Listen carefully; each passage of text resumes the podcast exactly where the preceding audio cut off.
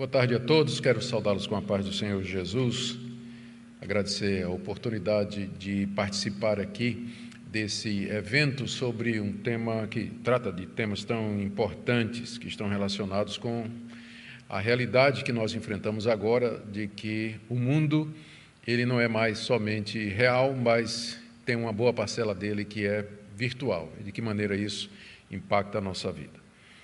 O meu tema é santificação artificial e eu queria ler um texto da palavra de Deus que vai servir de, de norte, que é Hebreus capítulo 12, verso 14. É uma passagem bem conhecida, espero que você esteja acompanhando aí com sua Bíblia. Diz assim: Procurem viver em paz com todos e busquem a santificação, sem a qual ninguém verá o Senhor. Busquem a santificação, sem a qual ninguém verá o Senhor. Esse versículo deixa muito clara a centralidade da santificação e também a sua importância para nós, a ponto de dizer que sem ela nós não podemos ver o Senhor. Ver o Senhor significa estar na Sua presença, morar com Ele aqui e depois da nossa morte por toda a eternidade. E é claro, isso é o que todo mundo quer, isso é o que nós queremos. Mas aqui tem uma condição nós precisamos de santificação. Sem ela, nós não podemos entrar no reino de Deus, não podemos ver a Deus e nem herdar a vida eterna. Eu queria fazer sete declarações a respeito da santificação, com o objetivo de deixar o conceito claro diante de nós e terminar com uma aplicação voltada ao tema do Congresso. A primeira declaração é essa daqui e que tem a ver com a definição do que é santificação. É bom a gente sempre deixar claro do que é que nós estamos falando. Santificação é o processo pelo qual Deus nos torna mais e mais santos aqui nesse mundo. Santificação é um processo. Não é alguma coisa que acontece de uma vez, mas é alguma coisa que vai acontecer no correr da nossa vida. Até o último dia da nossa vida, nós estaremos engajados nesse processo de santificação pelo qual Deus nos torna cada vez mais santos. É um processo gradual, é alguma coisa que acontece paulatinamente, é um processo imperfeito e sempre inacabado. Entretanto, ele é de necessidade alguma coisa que acontece com todo verdadeiro cristão. É através desse processo que Deus nos faz cada vez mais parecidos com seu Filho Jesus Cristo, e essa é a razão pela qual nós somos eleitos, nós somos escolhidos e chamados, e pelo qual também Deus faz com que nós pequemos cada vez menos e obedeçamos a Ele cada vez mais. À luz desse conceito, espera-se que os cristãos, quanto mais tempo eles têm de vida e de experiência com Deus, mais santos eles serão, uma vez que nós dissemos que esse processo é um processo gradual. Então, se você já está na estrada há algum tempo, se você já professa a Cristo já há algum tempo, espera-se de você santidade de vida, que a sua vida reflita cada vez mais o caráter de Cristo, cada vez mais ódio ao pecado e cada vez mais amor às virtudes cristãs exemplificadas na pessoa do Senhor e Salvador Jesus Cristo. Agora vou para uma segunda declaração, que a santificação é alguma coisa que acontece depois da justificação e antes da glorificação. Deixa eu explicar. A justificação é aquele ato de Deus pelo qual ele nos torna, nos declara justos, na verdade, ele nos declara justos e de forma que sobre nós não existe mais nenhuma culpa que nós merecemos por conta dos nossos pecados. A justificação liberta da culpa do pecado. Ao nos declarar justos, Deus retira de cima de nós toda aquela condenação que antes estava por conta das nossas iniquidades e da nossa desobediência. Quebra da lei de Deus traz culpa e condenação. Na justificação, Deus tira essa culpa. Deus nos declara justos e passa a nos tratar como pessoas justas. Portanto, justificação é um ato de Deus e ele está no início da vida cristã. A glorificação é o ato final desse processo em que Deus nos liberta da presença do pecado. E ele vai acontecer por ocasião da ressurreição dos mortos, quando nós seremos ressuscitados e teremos um corpo glorioso, semelhante ao corpo do Senhor Jesus, onde não há mais traço nenhum de pecado. Ou seja, isso é alguma coisa que está no, no futuro. Então veja: no início da vida cristã, justificação, livres da culpa do pecado. No final, por assim dizer, glorificação, livres da presença do pecado. E tudo que está no meio é a santificação. É o momento que nós estamos vivendo agora é durante esse período em que Deus está atuando em nós e quebrando o domínio do pecado. Embora nós não tenhamos mais culpa diante de Deus, entretanto, o pecado permanece em nós. A justificação não nos livra da nossa natureza corrompida, da nossa, natureza pecaminosa. É por isso que você tem esses conflitos diários entre desejo de fazer o que não presta e o padrão que você tem diante de você, que é o padrão de Cristo como homem perfeito. E esse conflito, ele marca esse período de santificação. É um processo real e nós sentimos os efeitos disso. Note que na justificação, a gente não sente coisa nenhuma, porque é um ato de Deus, é, alguma, é uma transação que acontece nas regiões celestiais. Deus nos trata como justos, passa a nos tratar como justos. A gente não sente, não é uma experiência. A glorificação será uma experiência gloriosa e maravilhosa. A santificação, que é tudo que está entre essas duas coisas, esses dois atos de Deus, é também uma experiência onde nós vivemos, sentimos na prática os efeitos da morte de Cristo por nós e da sua ressurreição. Então, essa é a segunda declaração que eu queria fazer para que você situe bem onde fica a santificação. Ela está enraizada na justificação e termina na glorificação. E aqui vem a minha terceira declaração. À luz disso aqui, só podem ser santificados os crentes em Jesus Cristo. A santificação é uma coisa que não acontece com os ímpios, que não acontece com o mundo, que não acontece com os descrentes mas é alguma coisa exclusiva daqueles que foram justificados, nasceram de novo, foram regenerados, tiveram uma mudança profunda no seu ser e uma reorientação moral e ética espiritual na sua vida. Somente aqueles que foram chamados de maneira eficaz pelo Espírito Santo através da palavra de Deus é que estão sujeitos a esse processo maravilhoso que é o processo de, de santificação. Somente os que nasceram de novo é que podem experimentar isso aí. Aqueles em quem foi criado um novo coração e a quem foi dada uma nova orientação na vida. Isso explica porque é que tem pessoas que se declaram cristãs, mas que não, onde, eh, cuja vida não reflete mudança nenhuma, transformação nenhuma, ah, e nem um crescimento gradual na santificação.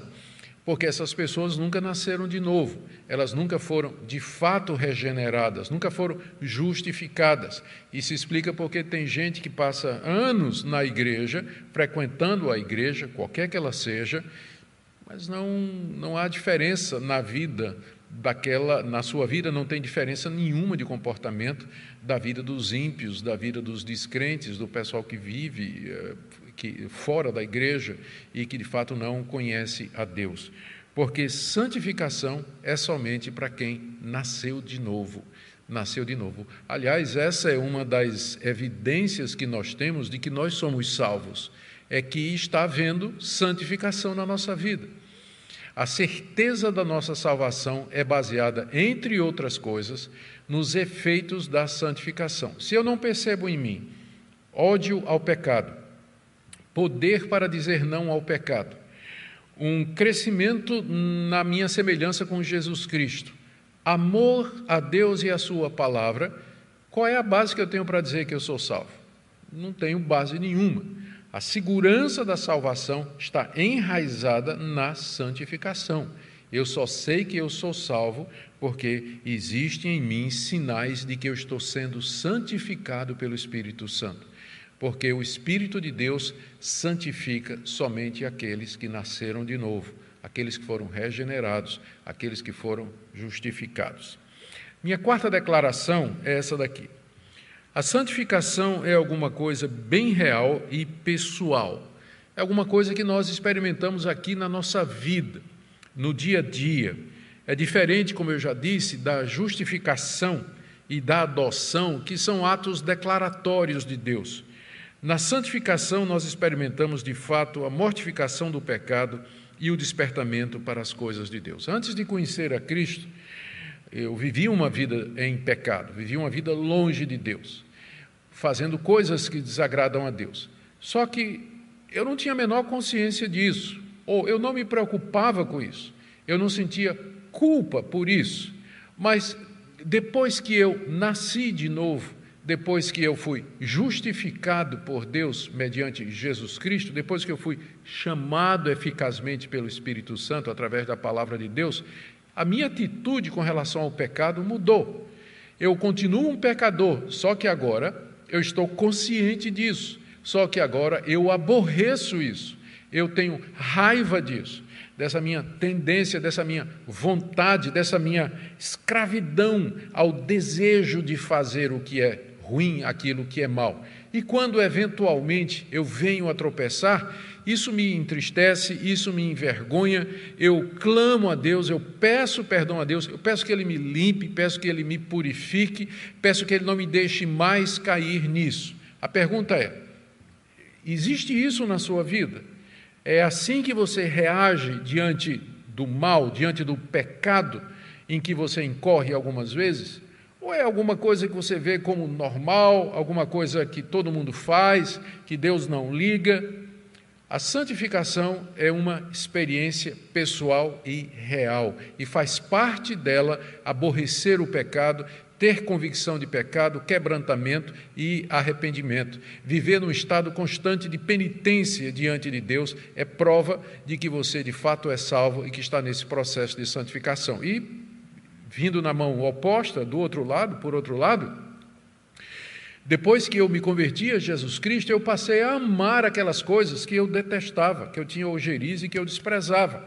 Passei a amar a Bíblia, passei a amar a, a palavra de Deus, a, querer tirar tempo em oração. Antes de, de ser convertido, eu não, eu não orava, eu não tinha essa preocupação.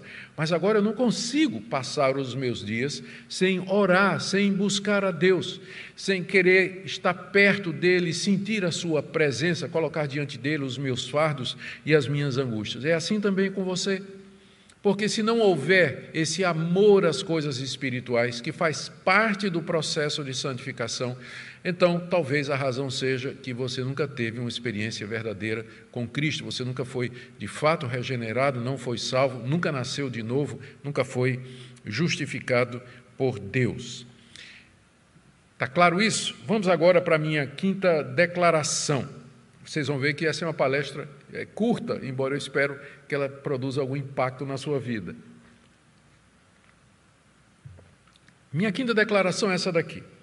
A santificação só é possível mediante a morte e a ressurreição de Cristo Jesus. Com isso, eu estou querendo estabelecer a base em que a santificação ocorre. Por quê?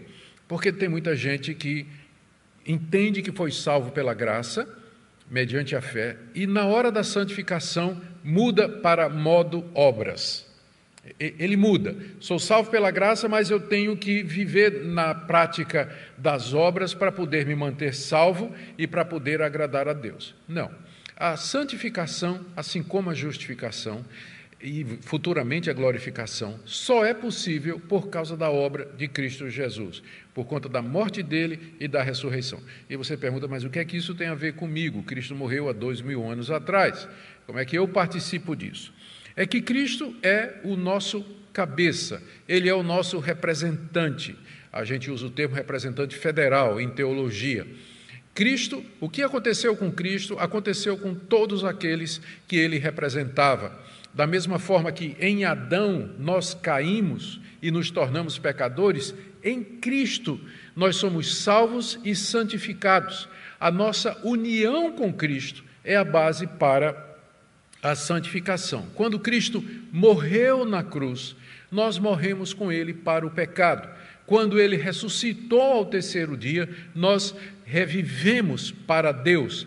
Portanto, a base para a nossa santificação é a nossa união com Cristo. Onde é que eu vou encontrar forças para combater o pecado que há em mim? Eu não tenho forças, eu não tenho. O, o velho homem que está em mim, o, o, Adão que existe em mim, ele é mais forte do que Augustus. Onde, onde é que eu vou encontrar forças para derrotar Adão? No segundo Adão, no último homem, Jesus Cristo. É, e é através da minha união com Ele que eu venho, eu tenho o poder diário para vencer o velho homem. Eu tenho certeza que você já se perguntou isso e que você já sentiu isso, não é? A sua impotência, a sua falta de poder espiritual para conquistar o pecado que está no seu coração. E você já se sentiu frustrado, tentou várias vezes, fracassou, volta a cometer os mesmos pecados vez após vez. Provavelmente você está tentando se santificar na força da carne.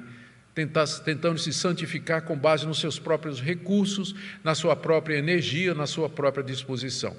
Foi somente quando eu descobri esse segredo espiritual de que a santificação se baseia na obra de Cristo e que eu estou unido a Ele e que é dele que vem o poder para vencer o pecado, que eu de fato encontrei descanso e paz e poder para essa luta na qual estou engajado há mais de 40 anos, há mais de 40 anos, que é a luta da santificação. É em nossa união com Cristo, na sua morte e na sua ressurreição, que nós vamos encontrar o poder necessário para a santificação nas nossas vidas. Muitos ainda não aprenderam essa lição e isso explica o porquê do peca, confessa, peca, confessa, cai, levanta, cai, levanta, parece que não tem vitória, parece que não há mudança e que não há transformação na vida. É que é, talvez precisa ainda aprender o que é que significa viver na graça e no poder do Senhor Jesus Cristo. Eu gosto de contar uma ilustração aqui, que eu creio que é muito eh, uma ilustração toda vez que eu falo desse assunto, que eu creio que ela é muito ela é muito gráfica, ela ajuda a gente a entender. Ah, é a história, eu não sei se é uma história real, mas me foi passada como real. É? Teve um, um retiro de pastores, foram para um, um acampamento passar um fim de semana para descansar um pouquinho.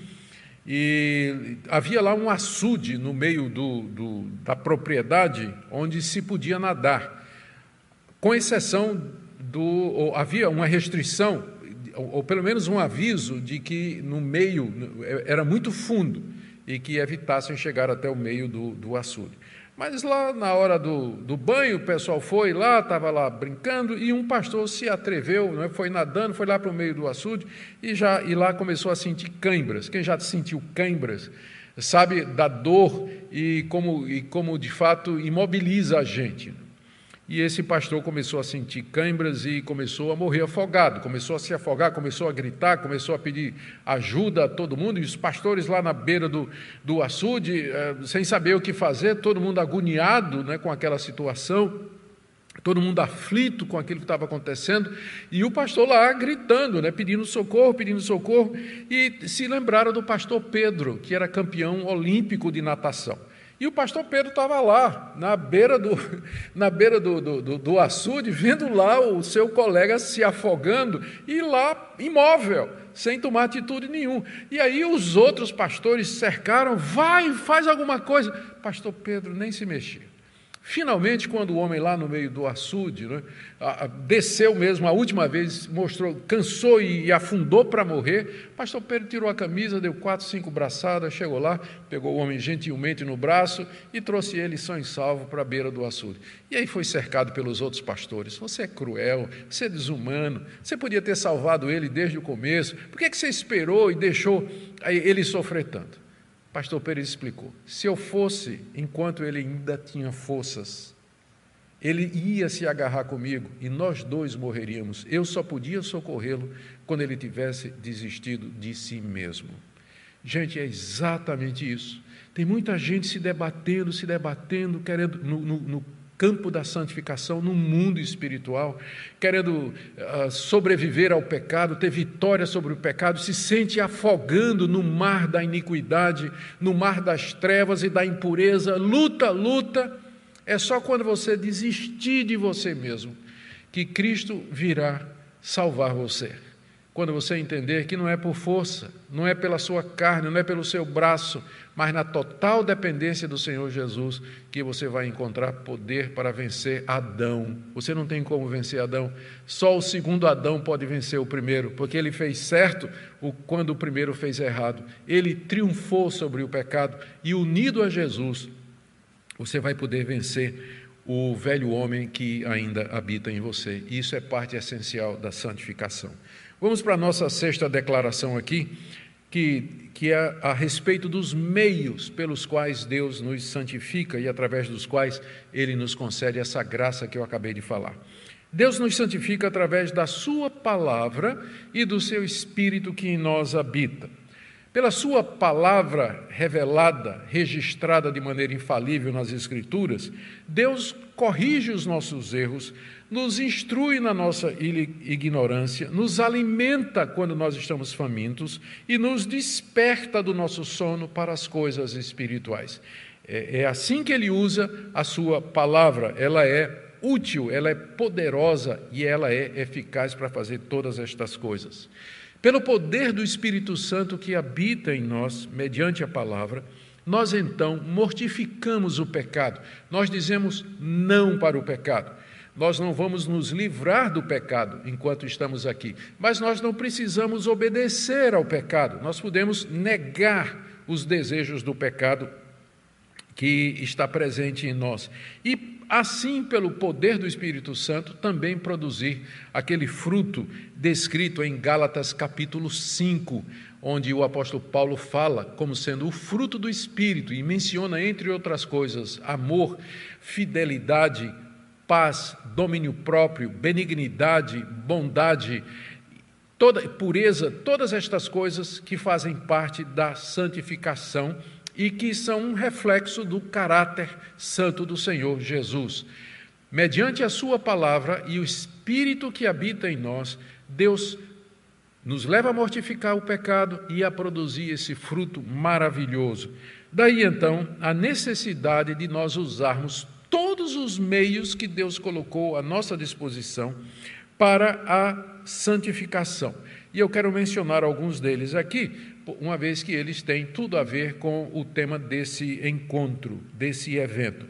A gente se refere a esses meios como sendo meios de graça, ou seja, instrumentos pelos quais Deus canaliza a sua graça para o nosso coração, para que nós possamos mortificar o pecado e abraçar aquelas virtudes cristãs recomendadas na Bíblia. O primeiro e maior de todos, sem dúvida, é a leitura e meditação na palavra de Deus. É encher a nossa mente e o nosso coração com a Escritura, meditar nela e obedecê-la. À medida que você faz isso, você vai crescer no processo de santificação, porque, como eu disse, a palavra é o meio pelo qual Deus nos santifica. Não existe santificação à parte da palavra de Deus. Não somente ler e meditar e obedecer a palavra de Deus, mas ouvir essa palavra pregada, acolher essa pregação no seu coração. Também orar individualmente e coletivamente, juntamente com os irmãos. Na Bíblia há diversas passagens se referindo à oração como sendo algo coletivo, que nós fazemos juntos, intercedendo uns pelos outros, ah, agradecendo a Deus pela vida dos outros, orando uns pelos outros, essa expressão uns aos outros e uns pelos outros é muito comum nas cartas do Novo Testamento, particularmente naquelas partes práticas das epístolas, que é a parte final. Louvores a Deus, louvar a Deus através de cânticos congregacionais, juntamente com o povo de Deus, exaltar as maravilhas de Deus. O Espírito Santo usa isso para nos despertar, encher de esperança, de alegria e participar da vida da igreja, estudos, comunhão, compartilhar juntamente com os irmãos, buscar ajuda, aconselhamento, todos estes são meios, podia citar aqui também, é claro, a participação na ceia do Senhor, são o que a gente chama de meios de graça. E esses meios de graça, eles são dados à igreja coletivamente. Isso aqui é muito importante. Ah, existe essa perspectiva individualista da santidade, da plenitude espiritual, do crescimento espiritual, que é muito é muito baseado nos movimentos de santidade e no pietismo dos Estados Unidos, dos avivamentos do século XIX, e que influenciaram os missionários que primeiro nos trouxeram a palavra de Deus. Então, no, nos grandes avivamentos que aconteceram nos Estados Unidos no século XIX e, e, e também no século XX, a, a, houve muita ênfase na piedade individual e se esqueceu bastante do aspecto coletivo. Estudando a Bíblia, a gente percebe que Deus promete derramar o seu Espírito e nos encher do Espírito Santo em coletividade. Quando nós estamos juntos, como igreja, participando da vida da comunidade, é quando Deus nos enche do Espírito Santo, é quando Deus trabalha na nossa santificação, quando nós exercemos os nossos dons, nós abençoamos outras pessoas e somos abençoados por elas também. Então, a vida em comunidade é essencial na santificação individual. Eu me santifico, eu cresço em santidade quando eu participo com os meus irmãos em tudo aquilo que a Bíblia diz que a igreja deve ser e deve fazer. Então, está aqui esse ponto número 6. Deus nos santifica pela Sua palavra e pelo Espírito Santo, lembrando que os meios de graça nos foram dados como indivíduos que fazem parte de uma coletividade. Lembrando sempre que a igreja é descrita através de metáforas que ilustram essa união, essa unidade que existe entre os seus membros. Por exemplo, Jesus disse: Eu sou a videira, essa analogia de uma árvore, onde Jesus é o tronco e a raiz e nós somos os galhos e o fruto dessa, dessa árvore. Ou então a Bíblia descreve a igreja como sendo um corpo humano que é um só, mas tem muitos membros, que somos nós, ou ainda a figura de um edifício do qual nós somos as pedras, os tijolos. Todas as metáforas que a Bíblia usa para se referir à igreja têm a ver com essa ideia de que são muitos membros, mas um único corpo, a ideia de coletividade, a ideia de comunidade, Deus nos trata assim e o processo de santificação não pode prescindir disso, não pode acontecer à parte dessa participação comunitária. Vamos aqui agora para a minha sétima declaração, que tem a ver com os efeitos da santidade em nossa vida. Eu, em parte, já toquei nisso, mas eu quero reforçar isso aqui. O que, é que a santidade produz na, em mim, a santificação? Primeiro, a quebra do domínio do pecado. É isso que nós queremos, não é verdade? Todo crente verdadeiro, ele, ele não quer ser escravo do pecado. Ele não quer andar segundo as inclinações perversas do seu coração.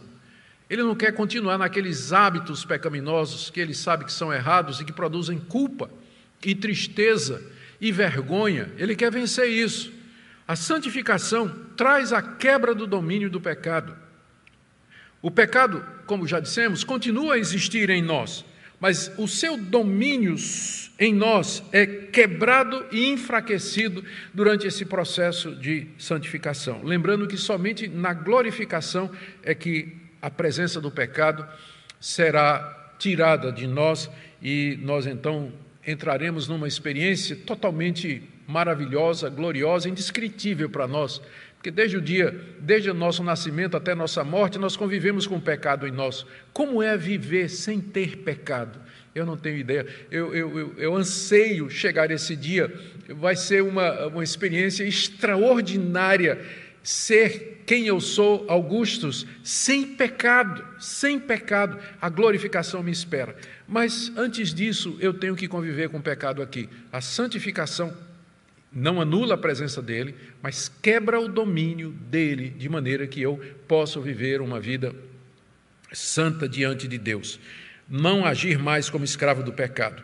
A santificação traz mortificação das paixões e desejos ilícitos. Nós recebemos poder para dizer não ao pecado e podemos resistir às tentações da carne, do diabo e do mundo. A santificação traz crescimento no conhecimento e na graça de Deus. Como eu disse, eu sou crente há mais de 40 anos e eu nunca parei de aprender, nunca parei de conhecer coisas novas, de aprofundar os conhecimentos relacionados com a pessoa de Deus, de Cristo, do Espírito Santo e a sua revelação na Escritura. E é uma aventura maravilhosa, não é tedioso, não é maçante, na verdade é alguma coisa que me motiva e enche o meu coração de expectativa, crescer no conhecimento de Deus. Nós aprendemos a apreciar mais e mais esses exercícios espirituais e os meios de graça. Eu já li há mais de 40 anos que eu venho lendo a Bíblia todo dia e não cansei, não cansei. E não é monótono, não é repetitivo. Cada vez que lê, coisas novas são vistas, passagens conhecidas são examinadas a partir de outros ângulos e do momento que eu estou vivendo.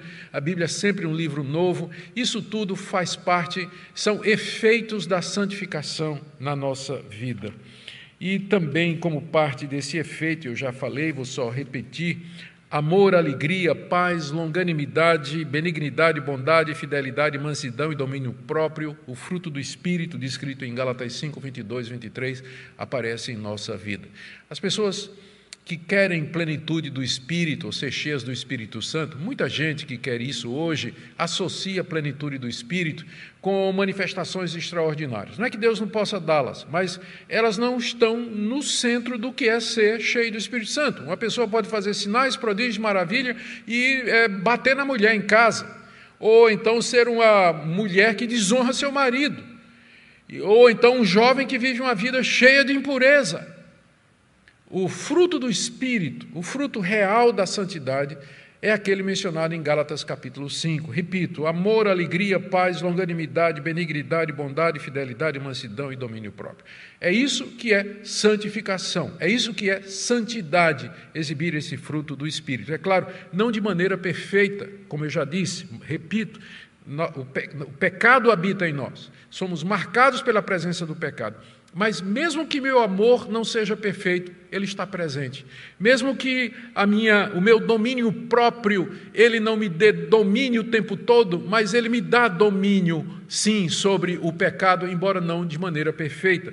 Eu não estou falando que você tem que ser perfeito, mas eu estou dizendo que esse fruto aqui, ele tem que estar presente em você em alguma medida. E por fim, é claro, semelhança cada vez maior com o Senhor Jesus Cristo, como homem perfeito que ele era, a sua humildade, a sua obediência absoluta ao Pai, seu amor pelos perdidos, a pureza de seu coração, isso é o que Deus quer fazer conosco. E Deus, para fazer isso, ele utiliza muitos meios, como eu já disse. É, eu, tem uma lenda de, de grega, na mitologia grega, de um gigante chamado Procusto, que ele morava numa ilha e ele tinha uns, ele era muito grande, não é? quer dizer, era uma pessoa de proporções assim fora do comum. E Procusto tinha uma cama de ferro. O que é que acontecia? O navio naufragava nas costas da sua ilha, ele pegava os sobreviventes, levava para o seu castelo e media o cara na cama. Se a pessoa era muito grande e passava do tamanho da cama, ele serrava as pernas da pessoa e a cabeça da pessoa para caber ali naquela medida. Se a pessoa era muito pequena, ele esticava a pessoa até que a pessoa coubesse ali naquele padrão. Eu sei que essa é uma ilustração meio cavernosa, né? tenebrosa, ah, talvez nem devia usar ela, mas eu, eu me lembro dela para explicar o seguinte: o modelo é Cristo. Se nós estamos curtos, Deus vai esticar, não é? E não é, não, não, é penoso isso. Se nós passamos de alguma maneira, vamos além da palavra de Deus, Deus vai serrar para a gente encaixar. Cristo é o modelo e Deus vai fazer o que ele tem que fazer até você se encaixar no padrão que é Cristo. Daí vem a disciplina de Deus a correção de Deus, daí vem provação, vem sofrimento, vem doença, vem necessidade financeira. Deus vai usar tudo isso porque Ele está muito mais interessado na sua santidade do que na sua conta bancária. Ele está muito mais interessado que você seja santo do que na sua saúde. Ele está muito mais interessado em que você seja parecido com seu filho do que você ter prosperidade material, financeira, física aqui nesse mundo. Deus vai usar todos os recursos, se preciso for, recursos dolorosos para fazer com que você seja cada vez mais parecido com o filho dele, Jesus Cristo. Meu último minha última declaração aqui, antes de ir para a conclusão, é que sem santificação, portanto, ninguém poderá ser salvo eternamente. É verdade que a salvação é pela graça e nós somos justificados gratuitamente por Deus. Contudo, a justificação produz inevitavelmente a santificação. E é por isso que a Bíblia diz que sem santificação ninguém verá o Senhor, porque são dois lados da mesma moeda. Todo aquele que foi justificado, ele vai ser santificado. E se a pessoa está sendo santificada, é porque ela já foi justificada. Então são dois lados da mesma moeda, por isso que a Bíblia diz, aquele texto que eu li aqui no início: sem santificação ninguém verá o Senhor. Crentes verdadeiros passam por esse processo de santificação, ainda que imperfeitamente aqui nesse mundo. E por esse motivo é uma das maneiras pelas quais nós podemos nos fortalecer quanto à nossa salvação. Se não existe nenhum traço de santidade na sua vida, você deve questionar se você de fato é salvo e se de fato você foi chamado e justificado por Deus. Em resumo, é isso que nós ensinamos em teologia a respeito da santificação. É claro é que eu não posso, num, em uma palestra de 30 minutos, falar tudo que tem para falar sobre isso, mas eu creio que toquei nos pontos principais. E por que, que eu fiz isso? Eu fiz isso para poder chegar agora à conclusão. Pela própria natureza da santificação, você já percebeu, primeiro, que santificação artificial é o que a gente chama de um oxímoro, é uma contradição em termos. Não existe santificação superficial. Ou você está sendo santificado, ou você não está.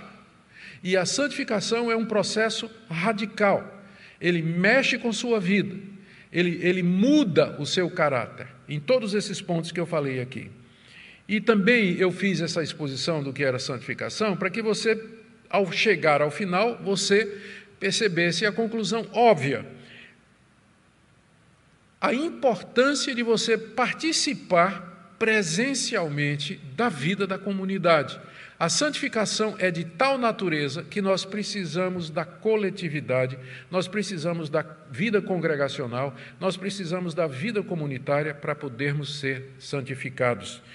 Nós precisamos ser corrigidos e encorajados pelos nossos irmãos, eles veem coisas que você não vê, é como nós ouvimos aqui na primeira palestra do reverendo Ronaldo: quem vê Instagram não vê coração. Mas pessoas que convivem conosco, elas vão ver coisas na nossa vida. Pessoas que não ficam só vendo você ali no seu perfil, no feed do seu, da, do seu Facebook ou do seu Instagram. Pessoas com quem você convive, elas vão ser capazes de ver áreas da sua vida que você não está enxergando. E em amor vão dizer a você: isso aqui precisa ser mudado na sua vida, isso aqui não está de acordo com a palavra de Deus. Nós precisamos de pessoas ao nosso redor para que a santificação de fato ocorra. Nós precisamos de uma comunidade para sentirmos que nós pertencemos e que não estamos sozinhos, que não estamos sozinhos, mas fazemos parte de um grupo chamado por Deus de, de, de, um grupo que é exemplificado por uma árvore, por um prédio, pelo corpo humano, onde nós fazemos parte e saber disso nos encoraja, saber disso nos motiva. Nós precisamos ter uma orientação segura do que é preciso para a santificação. A vida em comunidade nos ajuda, porque na internet tem de tudo e às vezes falta discernimento para as pessoas saberem o que é certo. A palavra de Deus, por isso, fala da necessidade de estarmos juntos. Em Atos capítulo 2, nós lemos a respeito da vida dos primeiros cristãos. Está dito lá que eles estavam juntos todos os dias. Eles tomavam as suas refeições uns com os outros, viviam na casa uns dos outros, eles compartilhavam os seus bens, eles vendiam os bens e davam para aqueles que eram necessitados. A vida em comunidade ela é estimulada no Novo Testamento exatamente por isso que nós fazemos parte de um corpo, um corpo que está crescendo para o conhecimento de Deus, Efésios capítulo 4, um corpo onde nós temos os dons e somos abençoados pelos dons dos outros. E, finalmente, aquela passagem do, na carta de Hebreus, quando o autor nos manda não deixar de congregar como já era o costume de alguns. O contexto em que o autor da carta aos Hebreus diz isso, vocês não deixem de se reunir com seus irmãos, é o contexto da santificação. Porque quando nós estamos congregando com os irmãos, estamos juntos com eles, nós podemos ser alvo das, da instrumentalidade deles em nossa vida, quando Deus os usa para nos fazer crescer em santidade. Que Deus nos ajude, queridos, para que nós sejamos cada vez mais santos, para que nós não percamos de vista a importância da necessidade de nos congregarmos. É claro que no presente isso tem sido impedido de várias maneiras. Existe a, questão real da pandemia, existe a questão jamais duvidosa das medidas restritivas que são feitas, mas de uma maneira ou de outra ah, tem tido todas estas dificuldades. Temos expectativa de que Deus vai nos dar livramento e que breve nós podemos voltar a nos reunir com mais frequência e, e, e, aí desenvolver de fato a nossa salvação, mas o quanto pudermos, o quanto tivermos oportunidade, estejamos juntos, claro, sempre usando todas as medidas para que nós possamos crescer em santidade que é real e é verdadeira. Amém? Deus abençoe sua vida e obrigado pela oportunidade de poder contribuir nesse evento. Um grande abraço.